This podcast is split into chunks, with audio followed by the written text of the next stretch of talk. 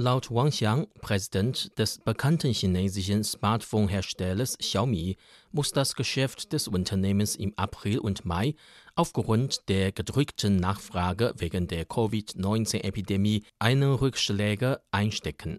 Trotzdem bedeutet es aber nicht, dass die Nachfrage auf dem Smartphone-Markt vollends eingebrochen sei. Es handle sich eher um eine vorübergehende Verzögerung der Konsumation, so Wang weiter.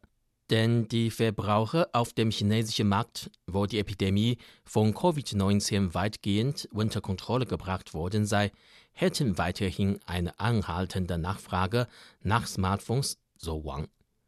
Laut Wang Xiang rechnet Xiaomi im Moment nicht mit wesentlichen Auswirkungen der Epidemie auf die globalen Lieferketten, obwohl es doch Risiken für einige indirekte Lieferanten der Smartphone-Marke gäbe, wie zum Beispiel Rohstofflieferanten in Malaysia und in den Philippinen.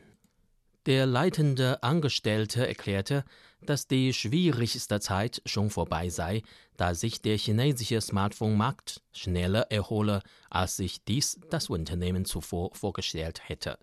Offiziellen Angaben zufolge konnte Xiaomi im Jahr 2019 durch Expansion seiner Auslandsgeschäfte im vierten Quartal einen Umsatz von 56,5 Milliarden Yuan, etwa 8 Milliarden US-Dollar, erzielen. Der Umsatz im gleichen Vorjahreszeitraum betrug nur 44,42 Milliarden Yuan. Damit verzeichnete die chinesische Smartphone-Marke inzwischen eine geschäftliche Steigerung von 27,1 Prozent. Wegen der ständigen Zunahme der Covid-19-Infektionen weltweit wurden viele Städte in mehreren Ländern abgeriegelt. Indien beispielsweise hat Ende März eine vollständige Ausgangssperre für seine Bevölkerung verhängt. Demnach müssen 1,3 Milliarden Inder drei Wochen lang zu Hause bleiben. Diese Maßnahme hat die chinesischen Smartphone-Hersteller vor große Herausforderungen gestellt, da sie einen Anteil von über 50 Prozent auf dem weltweit zweitgrößten Smartphone-Markt ausmachen.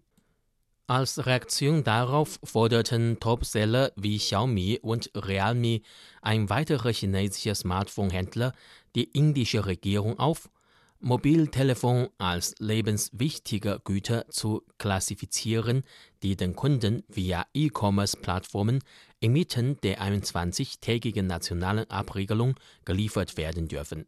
Laut einer aktuellen Studie des Marktforschungsunternehmens CodePoint Research sind die weltweiten Smartphone-Umsätze im Februar im Vergleich zum Vorjahr zwar um 14 Prozent gesunken, Trotzdem waren die Leistungen überraschenderweise besser als die im gleichen Vorjahreszeitraum. Nach CodePoint waren die Smartphone-Geschäfte weltweit im Februar auf vielen Märkten schwach, da die Konsumenten wegen der Epidemie zurückhaltend auf das Angebot reagierten. Aber mit dem Wachstum der Online-Geschäfte wurde der Umsatz vom Offline in den Online-Modus verlagert. Peter Richardson Vizepräsident von CodePoint Research, bezeichnet Smartphones als einen wichtigen Bestandteil des heutigen Alltagslebens, insbesondere für diejenigen, die in Quarantäne stehen oder aus der Ferne arbeiten müssen.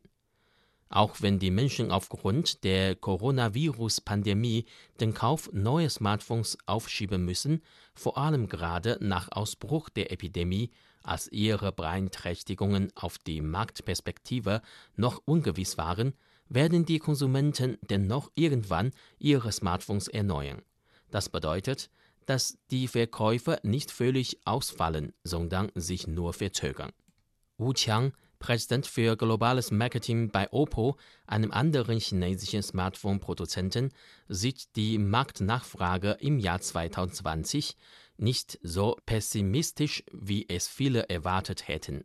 Im Jahr 2019 verzeichneten wir auf dem europäischen Markt ein 200-prozentiges Wachstum der Umsätze gegenüber dem Vorjahr und in Indien eine 60-prozentige Steigerung der Geschäfte.